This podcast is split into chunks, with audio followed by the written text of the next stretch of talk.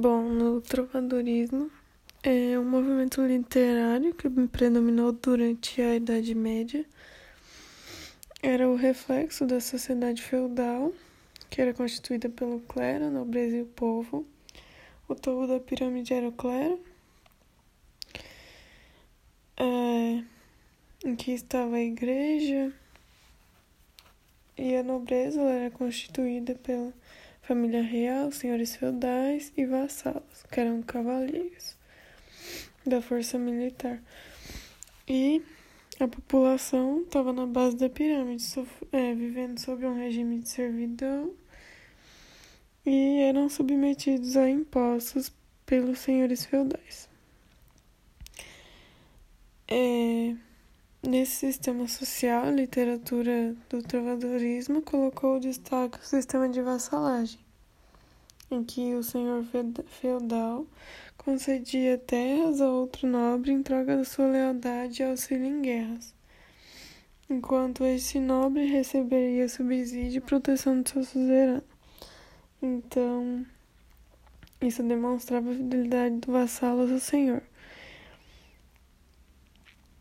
É, nessa sociedade permanecia o teocentrismo.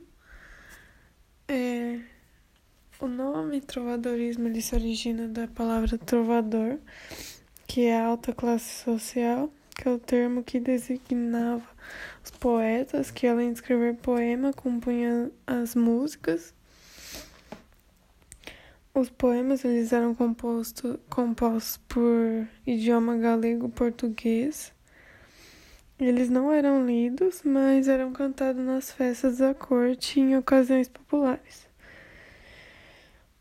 É... Dentro dessa desse movimento literário tinha as cantigas líricas que envolviam sentimento, tinha as cantigas de amor que o eu lírico era um, um homem, que era o vassalo trovador. É, havia a coita de amor, que era o amor medieval, que era sinônimo, sinônimo de sofrimento e sujeição. Então, o eu lírico ele sofre. O ambiente era palaciano e a linguagem era mais elaborada. E a origem era provençal, que era a origem nobre, porque é, naquela época, quem tinha estudos assim e linguagem formal eram os homens, as mulheres não tinham isso. Então, na, nas cantigas de amigo, que é outro tipo de cantiga lírica, o eu lírico ele é feminino, então geralmente é uma camponesa. É, ela sempre reclama da ausência do amado nessas poesias. Então, ambiente campestre, origem popular, tem refrão e na cantigas de amor não tem refrão. Então a mulher sempre estava reclamando da ausência do amado para alguém.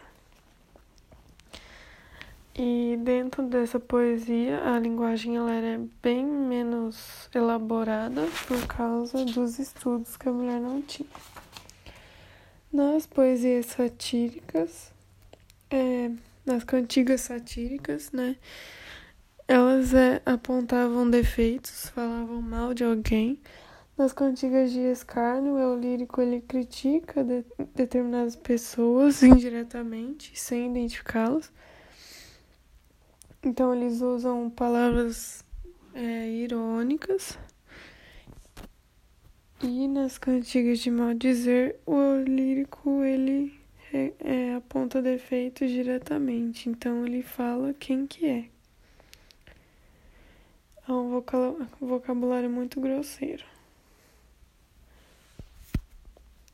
As novelas de cavalaria, elas eram nas prosas, provas medievais.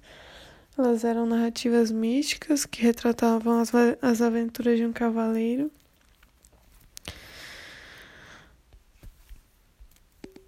E uma das mais famosas era a Demanda do Santo Grau.